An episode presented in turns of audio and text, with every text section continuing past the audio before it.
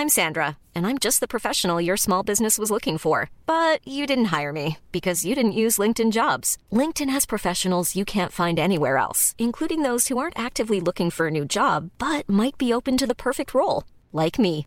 In a given month, over 70% of LinkedIn users don't visit other leading job sites. So if you're not looking on LinkedIn, you'll miss out on great candidates like Sandra. Start hiring professionals like a professional. Post your free job on linkedin.com/people today. Quand je serai grande, je serai astronaute.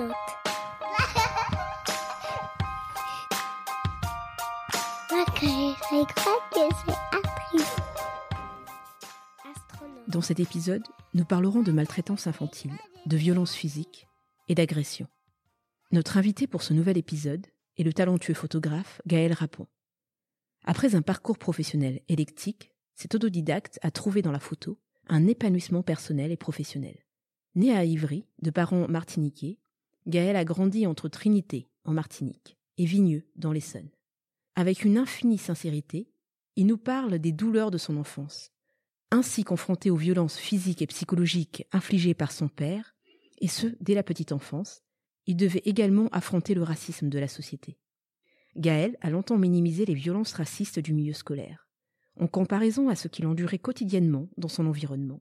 À l'âge de 9 ans, il assiste à l'agression raciste de son meilleur ami par un homme armé d'une carabine. Cet épisode traumatisant a longtemps été source de cauchemars. Le témoignage de Gaël nous montre la difficulté pour les enfants racisés de se construire sereinement dans une société qui ne les considère pas comme des enfants. Mais connaissez-vous l'histoire de la Martinique? La Martinique était peuplée par les Arawaks, un peuple venu d'Amazonie et installé en Martinique depuis l'an 100 après Jésus-Christ.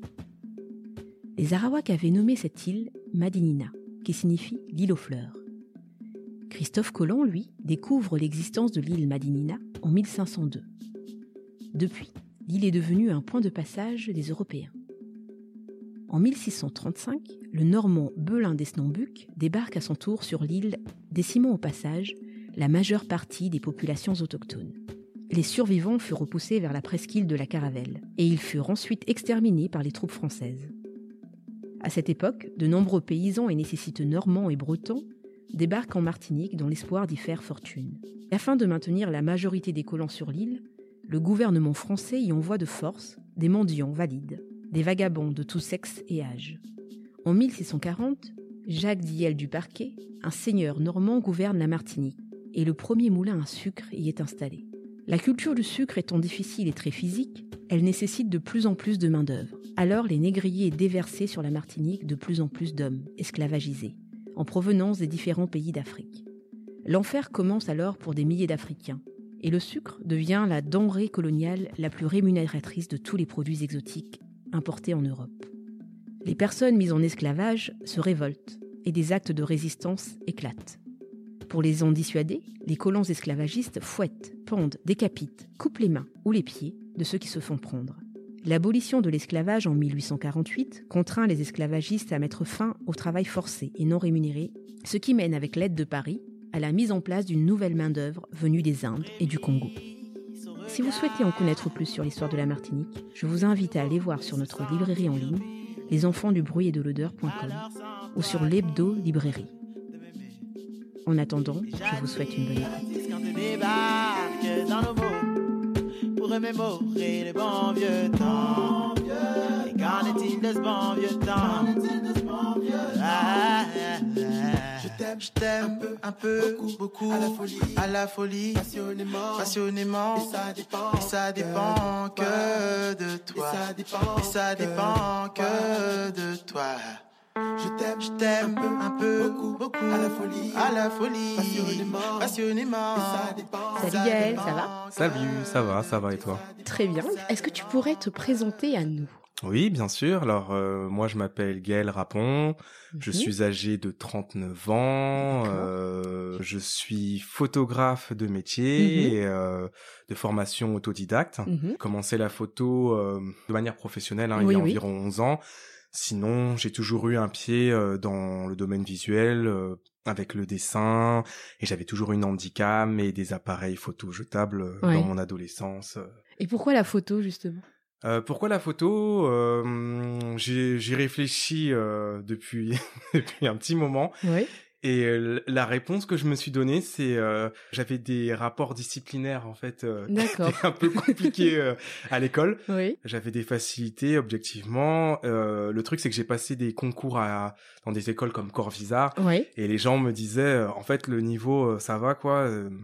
c'est juste le dossier disciplinaire, euh, il faudra attendre et euh, bon mon père a refusé. D'accord. Euh, bah, je suis rentré dans des trucs comme euh, maintenance des systèmes mécaniques automatisés, que je regrette pas du tout. Hein. Ouais. J'ai fait des stages chez Air France et après j'ai voulu être euh, commercial. Je me suis dit bah il va me falloir des sous, donc euh, Ouais. je vais me former à ça. J'ai fait du téléperformance pour ceux qui connaissent. C'était Ouais. une euh, des écoles pionnières euh, sur Paris dans le 15e. Après, je travaillais pour des, des banques et tout ça. Puis après ça, je me suis dit, bah vas-y, c'est bien, je me verrais bien délégué pharmaceutique. Et donc, euh, je crois que j'ai lâché un gros, euh, une grosse insulte à ma responsable qui m'appelait le, matin à 8 heures et à qui je disais, mais ça sert à rien que je vienne à l'heure, j'ai déjà fait mon chiffre. Tu sais, viens, laisse-moi un peu... Alors, pour ma part, à cette époque-là, je devais avoir 24 ans. J'ai pris mon appareil que j'avais sur mon siège et je suis parti faire des photos toute la journée.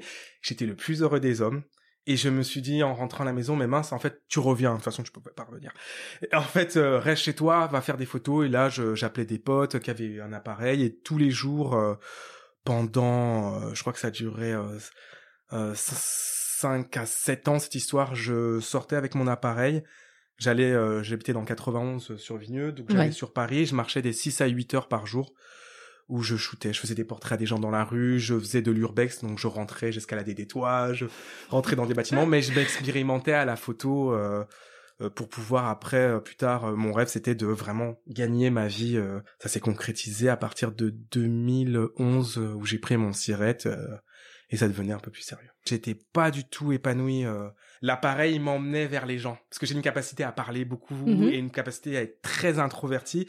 Et l'appareil, il m'équilibrait beaucoup, donc ça me faisait rencontrer du monde partout, euh, pendant mes voyages, euh, dans la rue comme ça. euh. Mhm. Il suffisait que je rencontre quelqu'un, je sais pas moi, la veille à, à 10 heures pour que le lendemain matin, 8 heures, je sois chez lui à son réveil pour le shooter dans son environnement, à fouiller dans ses affaires. Et ça m'a fait énormément de bien de me dire, en fait, avec mes mains et ma tête, je fais ce que je, ce Mm. que j'ai décidé, ce que je veux, quoi. Et euh, du coup, t'étais comment enfant? C'était comment ton enfance?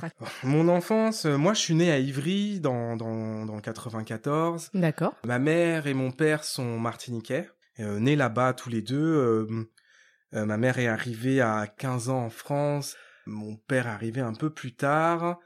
Mais en gros, euh, ils se sont mis ensemble. euh, je parlais sans filtre. Mon père, en fait, euh, dès la soirée de mariage de ma mère, se mettait à regarder d'autres femmes. C'était pas, euh, on va dire, le reflet de, de l'amour euh, euh, idyllique, quoi. Mhm. Donc euh, mon père était très euh, castrateur à- Oui. avec moi, c'est-à-dire que euh, bon, on me racontait que déjà petit, il voulait pas que je suce mon pouce, donc il me mettait soit du piment sur le pouce ou euh, une couche pour pas que j'ai le tête. C'était Mm. quelqu'un qui voulait euh, que je fasse les choses d'une manière et pas d'une autre.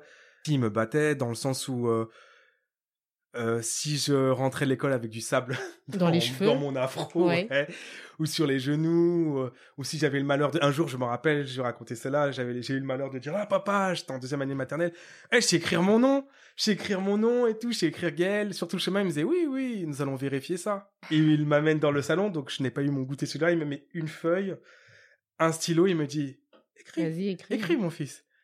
Mais tu sais, le truc d'un enfant qui te dit tu sais écrire, au pire, il te dessine un truc, il te... tu, tu, tu rigoles, tu lui Mm. apprends à écrire ça, la sûr. manière-là. Mon père, ouais, je regarde mon père, je sentais la pression monter, Mm. et je le regarde, il me fait, bah alors? Et j'ai fait, bah, je... j'ai Ouais. crépouille un truc, Ouais. une espèce de hiéroglyphe, quoi. Il m'a fait, bon, tu connais la route. Donc je suis allé, euh, il m'emmenait, on allait dans la chambre, il fermait la porte de la chambre, et c'était la ceinture et la boucle de la ceinture, jusqu'à ce que t'as la peau enflée. À l'école, j'étais hyper, hyper violent. Mhm. Euh, je me battais tous les jours. C'est pas une partie de ma vie dont je, suis- je suis très fier, quoi, jusqu'au collège en cinquième. Mm. C'est après, plus tard, que j'ai compris, que je me suis dit, mais en fait, toute cette charge de violence, c'est, ah gros, Oui. tu déchargeais tout ce que tu vivais, parce que dès que je rentrais chez moi, c'était, euh, c'était, ouais, c'était, Mm. c'était un délire. J'ai longtemps cherché euh, des excuses à mon père.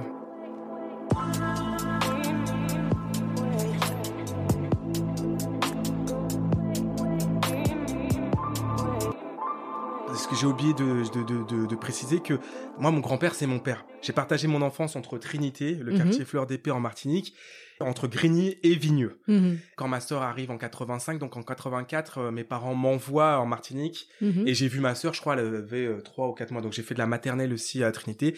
Et je le redis bien si ma mère entend le podcast, j'étais heureux chez mon grand-père. Moi, j'avais pas des coups.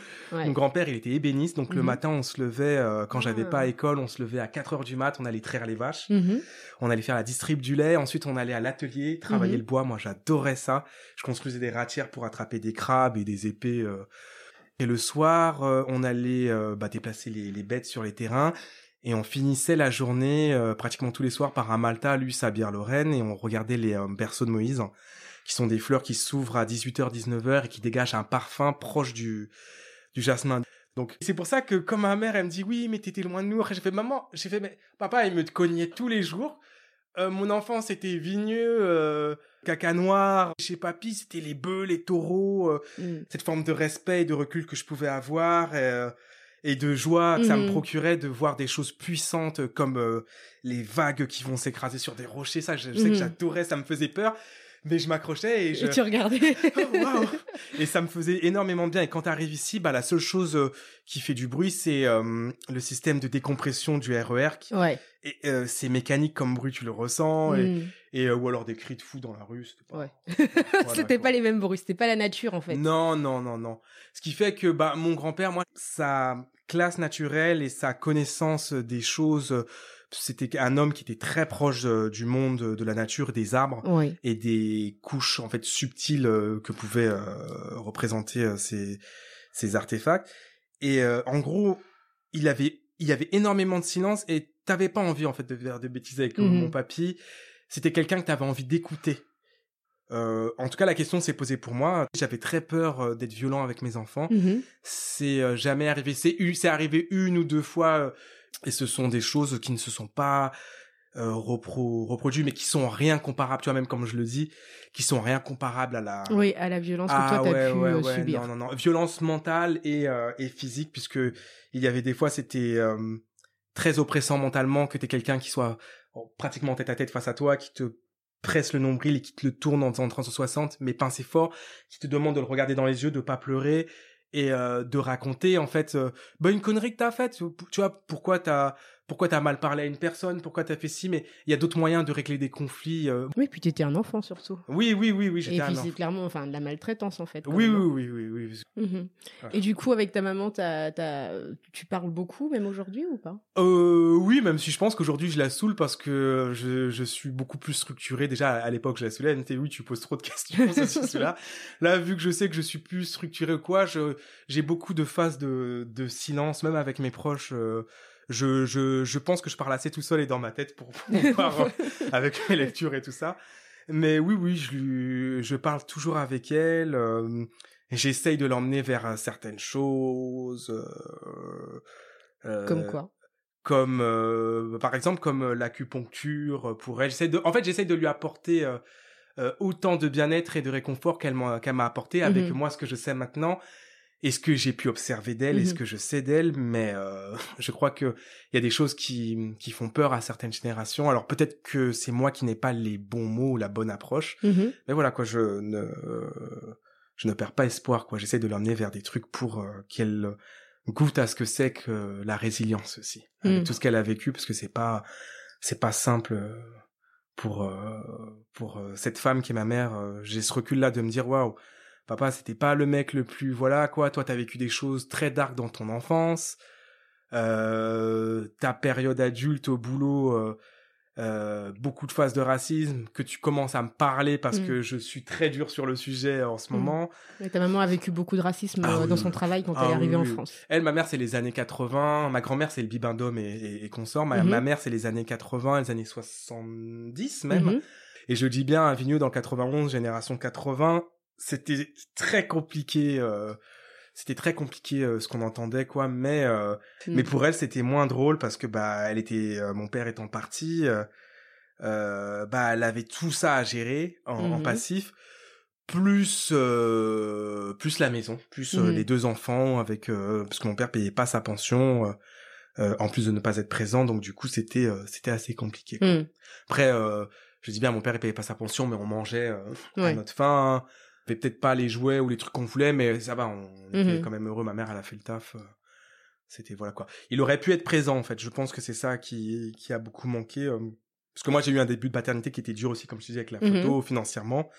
Au niveau de la présence aussi, parce que des fois euh, on t'appelle et tu peux pas être présent pour les enfants parce que Mhm. bah, il faut que tu grimpes en photo, t'as pas de réseau, Mhm. t'es t'es noir, tu es en 91, t'arrives sur Paris, tu dis je fais de la photo, mec personne veut de toi en fait. Hmm. Les gens veulent, surtout dans les années 2000, les gens voulaient des des euh, petits Parisiens euh, dans une hype euh, Oui. un peu fluo kid et tout ça. Moi, j'arrivais avec mes baggy, mes jeans déchirés, mes casquettes retournées. Qui représentait pas du tout. Non. euh, tu, tu rentrais pas dans la case. non, non. Et puis les deux, en plus les deux personnes euh, sur l'île de France euh, que j'admirais, c'était Herman Deza, ouais. euh, qui est parti et que à qui je voue un profond, profond respect, et Emmanuel Tricoire, qui est, qui est mon épouse maintenant, D'accord. et euh, qui étaient, euh, qui sont deux personnes qui avaient leur griffe à eux, et je trouvais qu'ils avaient un gros euh, doigt d'honneur, très poliment dit, c'est-à-dire qu'ils n'étaient dans aucune mouvance, si ce n'est dans leur, euh, ils avaient leur propre langage. Et moi, qui étais déjà dans cette forme d'expression avec le dessin et la photo, je me disais, mais moi, c'est ça que j'aime. Et j'avais, euh, je vouais vraiment un culte à Herman Dessa et à, et à mon épouse.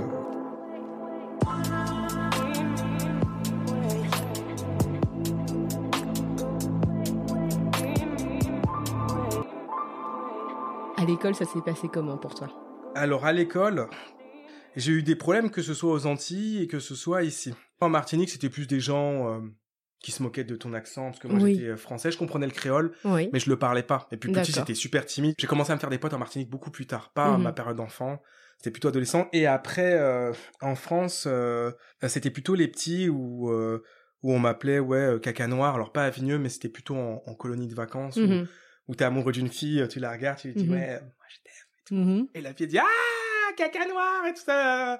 Ah ouais, Moi, la violence qu'on me connaissait, oui, la fille, je l'ai explosée sur un banc. Parce que ça, me- non, mais ça m'a fait très mal aussi. Ouais, ouais. Ça m'a vraiment, tu sais, quand t'as tout un réfectoire qui se retourne, je Mm. te reponds la scène, hein. Mais quand t'as 8-9 ans, que t'as tout un réfectoire qui se lève et qui Ouais. rigole, qui dit Ah, caca noir Et euh, après, je crois, oui, j'ai eu des expériences pareilles. C'était pas avec les profs. euh, avec les profs, ça arrivait beaucoup plus tard au collège. C'était plus euh, en, en primaire, j'étais amoureux pareil d'une fille. Et en gros, bah la fille, ça se passait bien. Elle m'avait demandé mon numéro de téléphone, je lui avais Ouais. donné. Je retournais, je disais bah ouais ouais, je t'appelle, tu sais. euh, Donc je l'appelais. Et au bout de, je crois que ça a pas duré une semaine, hein, ce truc-là. euh, Le vendredi, euh, j'arrive. euh, J'avais une prof qui était géniale, qui s'appelait Madame Camison. Euh... C'est incroyable comment on se rappelle toujours de ces Ouah, Madame euh, Camison, ma incroyables. Je vais pas faire un truc Madame Camison, c'était vœux prof. Ouais. Euh, Madame Camison, elle me dit Gaël, euh, avant de rentrer, euh, il y avait ma mère, elle nous prend dans un côté, puis il y avait la mère de, de Sandra, quoi. Oui, on a un petit problème. euh, euh, donc la mère, par contre, s'en va de la, la fille, et donc euh, Sandra rentre dans la cour, mais moi, on reste après avec la prof. Donc j'aperçois tout juste la mère et Sandra, Mhm. et je me dis quoi, il y a un problème, tout. Moi, j'ai, je, je l'ai pas tapé, tu vois. Mhm. Et en gros, elle me fait, il faut que t'arrêtes de l'appeler et tout. Après, je fais, mais, euh, bah, c'est elle qui me demande de l'appeler. Elle me fait, oui, mais il faut que t'arrêtes. Tu sais, Gaël, il y a des gens, euh, ils aiment pas que, euh, moi, elle, elle me disait bien qu'elle voyait pas le problème, mais elle disait, bah, elle, sa maman, elle aime pas que toi, tu l'appelles, et puis elle explique à ma mère. Devant Mhm. moi, et c'est ma mère qui m'explique, elle me dit, bah, parce que t'es noir, en gros, il faut pas que Mhm. tu l'appelles, quoi. Euh, elle me fait, tu peux lui parler dans la cour et tout ça, mais ne l'appelle pas. Ouais. Et euh, bah, j'ai rien dit à Sandra, en fait, au final. J'ai rien dit. euh. Ça s'est passé vraiment comme ça, dans le plus Mhm. grand calme. euh, Et voilà, quoi. Les, les autres expériences étaient au collège, où on avait des profs, des fois, un peu spéciales. Euh, Et là, c'était euh, maghrébin, noir, euh, asiatique. On était euh, traités de bovins. D'accord. comme nos parents qui étaient Comme venus le- en France pour brouter l'herbe.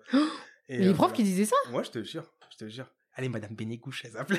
Ah Mais là on l'a plus, je, je sais même plus si elle, je crois qu'elle doit même plus être vivante, cette prof, elle était déjà très âgée. Et euh, qui nous disait, ouais, euh, qu'elle en avait marre de nous voir brou- de venir brouter ses champs, euh, et qui nous appelait bovins, et elle nous faisait des, elle meuglait devant nous. C'était ce genre de truc-là qu'on avait, Et vous êtes déjà plainte de son comportement? Même pas, euh, je crois Madame Bénégouche, on faisait des trucs derrière son dos, euh, où Mm. on lui tenait tête des fois. On se prenait des cols, des, des, des rapports Mm. de discipline, mais c'était pas, ça allait pas plus loin. Les, les vraies expériences vraiment se sont produites, violentes, hein, se sont produites dehors. Mm. Euh, Mais Mais tu, mais euh, tu trouves pas ça violent quand même de se dire qu'un adulte, un enseignant, Ah, si. quelqu'un qui doit t'enseigner quelque chose, euh, Si, si, si, si, si, te sorte des choses quand même comme ça, déjà dans la sphère où... où euh, Alors si, alors je le dis, alors après, c'est, c'est, tu vois, je découvre aussi des choses, c'est que dans ce qu'on est en ce moment, on parle de beaucoup d'expériences et ça me fait énormément de bien de Mm. raconter ce que j'ai vécu. Euh, mais, mais j'ai pas de recul sur ce que ça m'a vraiment fait et Mm. c'est pour ça que des fois je minimise. C'est ça en fait. Ça veut dire que au fur et à mesure que, que je rencontre des personnes, je me suis rendu compte qu'en fait il y avait des expériences très violentes Oui, oui. et que on minimise tout On- le temps. on minimise. C'est pas grave. Parce qu'on se dit ouais, c'est bon, c'est bon, tranquille.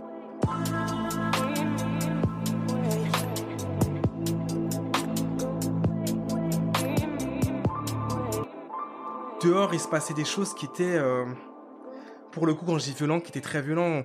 Le truc avec euh, Olivier, qui, qui, qui est mon meilleur pote, que, que on, on arrive. euh, tu sais, on se lisait des Marvel à l'époque, on traînait Ouais. euh, au centre-ville de, de Vigneux, qui était le, le Marigny, et on traînait dans les librairies, on avait quoi, 15 francs Ouais. en poche et donc déjà on passait énormément de temps à lire en librairie. On choisissait notre BD, on allait avec notre Marvel sur un banc derrière euh, un bâtiment et on lisait, on lisait Ouais. à deux et tout ça.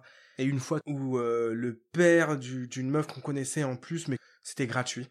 Et le mec il sort de sa fenêtre, ouais sale nègre, sale bougnoule, foutez le camp. Je le dis bien, le mec est au quatrième étage, on était quand même à, à, à plus de 800 mètres en fait de, Ouais. de chez lui. euh, Donc il hurlait, hein. Ah Foutez ouais. le camp d'ici, euh, sinon je descends. Olivier et moi, on se regarde.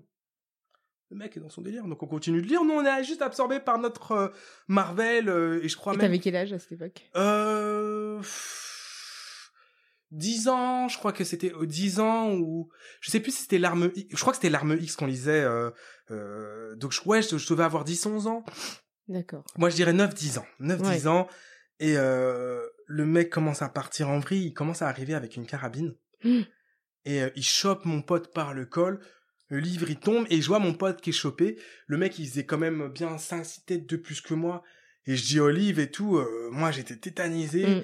Et je dirais, et, et je dis lâche le mec m'écoutait pas. Donc, j'ai tapé un sprint. J'étais pas loin de chez ma mère. Mm. Je tapais un sprint jusqu'à chez ma mère, je pleurais, je dis maman viens vite dépêchez-vous. J'ai alerté tout le quartier, je dis venez, il y a un raciste, il a eu un fusil et tout, nana, il a chopé Olivier, donc on a recouru euh, vers le mec. Euh, Olivier avait réussi à s'enfuir euh, sur le coup et on a cherché partout avec euh, les gens de mon quartier, tout ça, Mhm. on a on n'a pas retrouvé le mec.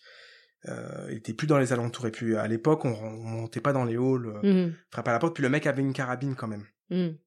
Mais c'était les insultes quand il arrivé en bas qui m'ont beaucoup, euh, tu vois, que j'ai, que je t'ai même pas redit.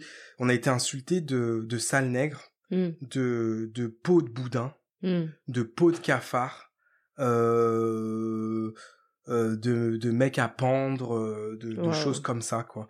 Et euh, j'ai... euh, Pour des enfants de 10 ans. Ouais, quand même. 9, 10 10 ans, et c'était notre premier gros, notre première grosse confrontation à- avec cet univers. Et euh, je sais que je, sur, sur le coup, pareil, ce qui était le plus violent, c'était pas ce qu'il a dit, c'était de voir mon pote pris Mhm. et violenté et avec la carabine. Moi, c'est ça que j'ai retenu en fait, c'est Mhm. la prise, la carabine, et moi qui, tu sais, je me battais tout le temps à l'époque. Mhm. hein. J'ai fait bien exprès de le dire. Eh ben, j'ai rien pu pu faire et j'ai rien eu. j'ai- Bah, j'ai, je sais pas. Je crois que j'ai eu peur en fait. Mhm. Et, et, euh, et à l'époque, déjà, c'était honteux d'avoir peur euh, de Mhm. là où j'étais. Et le, le seul truc, ça a été trace et va chercher des gens, à meute tout le monde. Je crois que oui, je courais et dans le quartier, je courais, je faisais vite, Olivier, il a besoin de nous. Mais j'étais dans un délire, dans ma, Mhm. j'ai- j'ai- j'étais, euh, j'étais, Ouais, ouais, en, état en état de choc, en Ouais. état de choc, en état second. Et je sais que le soir, j'étais pas calmé parce que le soir, je tremblais.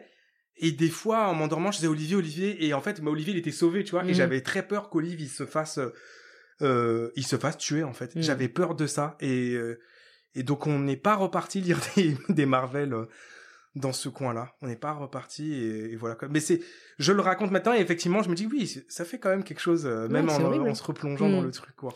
C'est incroyable que quand on est noir, quand on est racisé, on Mm. est confronté à ce genre de comportement et Ouais. même très tôt. Très tôt, oui. Voilà, c'est de se dire euh, à quel moment euh, c'est normal d'avoir un enfant de 9-10 ans euh, confronté à des gens qui, qui, qui sont violents comme ça. Mm. Mais je pense qu'on en a tous hein, Ouais, ouais. Des, des, des, com- des histoires comme ça, des comportements Oui. comme ça, des, des choses qui nous est arrivées qui sont quand même d'une violence. euh, on en a tous, c'est très tôt, et comme tu dis, là, je te raconte la chose la plus choquante, mais il y a eu énormément de regards, qu'on soit avec ma mère ou pas, mhm. avec Olivier et sa famille, il y a eu aussi d'autres choses quand on partait dans les trucs de vacances de la ville, euh, qu'on monte dans le bus et qu'on dise allez la maman, sa mère, euh, et à tous les autres petits ouais regardez il y a toute la troupe. Il y a eu énormément de violence, de regards que nous à notre époque par contre, un terme hein, qu'on a entre nous, on disait on se douche, Mhm. c'était une douche de rire. Donc nous on tournait ça, on disait allez euh, allez FDP ou allez gros bâtard et tout, Mhm. ah, comment ils se douchent. Et nous on tournait ça à l'humour et Mhm. on les regardait, on rigolait d'eux. Je pense qu'on rigolait de leurs bêtises et de ce qui pouvait sortir qui était très bête. Et euh, on, on, on rigolait quoi. Parfois, je me dis aussi, on en rit parce qu'on peut plus rien faire d'autre. On peut plus fait. rien faire d'autre. Et, et, euh, bah, le rire, ça va nous permettre d'explorer tous les compartiments de ce moment où on a été malmené dans notre corps, euh, dans notre euh, et dans notre psyché aussi, dans notre Mhm. mental. Et ça nous permettait de- d'aborder ça et euh, et de se dire ouais. euh, Il y avait un moment donné où on se posait, on se disait ah. Je pense qu'on se disait putain. euh, on mange hein, quand Ouais, même. on endure, hein. On endure des choses. C'est hein, dur, ouais. hein. C'est là, euh, on se disait ouais, eux, ils vont pas euh, quand ils partent, ils se C'est mangent fini. pas ça. Nous, nous, on est Mhm. là, on, on, on leur sourit, on est bien, on espère Mhm. qu'on va prendre des barres, mais en fait, toi, tu nous mets direct dans une position où tu établis une différence, où tu nous infériorises, où tu nous caricatures, où tu, eh gros, nous, on t'a pas mis dans une case, nous, on Mhm. t'a juste fait un sourire. Nos parents nous ont bien élevés, on dit bonjour madame. Hmm. C'est tout ce qui s'est passé. Mhm. Non, mais c'est pas Euh, évident quand même. C'est ouais. des choses difficiles à gérer tout au long d'une vie, Oui. euh, constamment, à répétition, que ce soit sur toi, sur tes parents, le regard que tu qu'on comporte de toi, sur tes amis, et ensuite en tant que garçon. euh, ben, en plus, on attend de toi que tu sois fort, euh, donc, que tu- ouais, tu. je peux pas dire oui, mais euh, je, je, je trouve que parce que j'aurais pu complètement à l'époque. et Je t'ai dit, il y avait ma mère qui m'écoutait beaucoup, donc on parlait beaucoup. J'aurais pu complètement lui dire, enfin, on aurait pu complètement se dire aussi, ouais, putain, mais c'est, je me sens pas bien en fait quand ils disent des choses comme ça. Mm. Et puis avec ce que j'ai vécu moi dans ma vie, bah j'ai une violence qui, Mhm. j'ai envie de les cogner parce que c'était ce qui se passait vraiment. Euh, et nos parents nous demandaient d'être très trucs. Et enfin ouais, je me sentais pas bien et le seul, la, la seule fois, je me sentais triste aussi et pas bien. Et le, la colère en fait, elle montait très vite. Moi chez moi la colère, Mm. c'est triste hein, mais c'était le truc qui m'apaisait. Il y avait deux choses qui m'apaisaient. Me retrouver dans ma chambre à dessiner des 4 à 5 heures euh, en écoutant mon, mon, mon Walkman. J'ai- Je me déshabillais, je dessinais, j'écoutais mon Walkman et ça, ça m'apaisait de ouf. Ou Mm. parler avec ma mère. Mm. C'était les trucs dans mon enfance, moi, qui me, qui m'apaisaient beaucoup.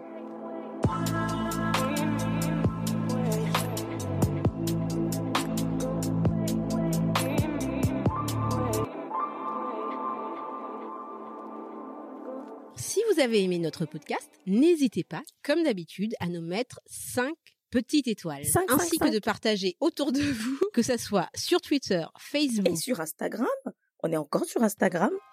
Et si vous avez des questions ou des commentaires, nous serons ravis d'échanger avec vous sur les enfants du bruit et de l'odeur, tout en attaché, gmail.com. À très bientôt, Ulrich. Moi, quand je serai grande, je serai actrice. When you make decisions for your company, you look for the no-brainers. If you have a lot of mailing to do, stamps.com is the ultimate no-brainer. Use the stamps.com mobile app to mail everything you need to keep your business running with up to 89% off USPS and UPS. Make the same no-brainer decision as over 1 million other businesses with stamps.com. Use code PROGRAM for a special offer. That's stamps.com, code PROGRAM.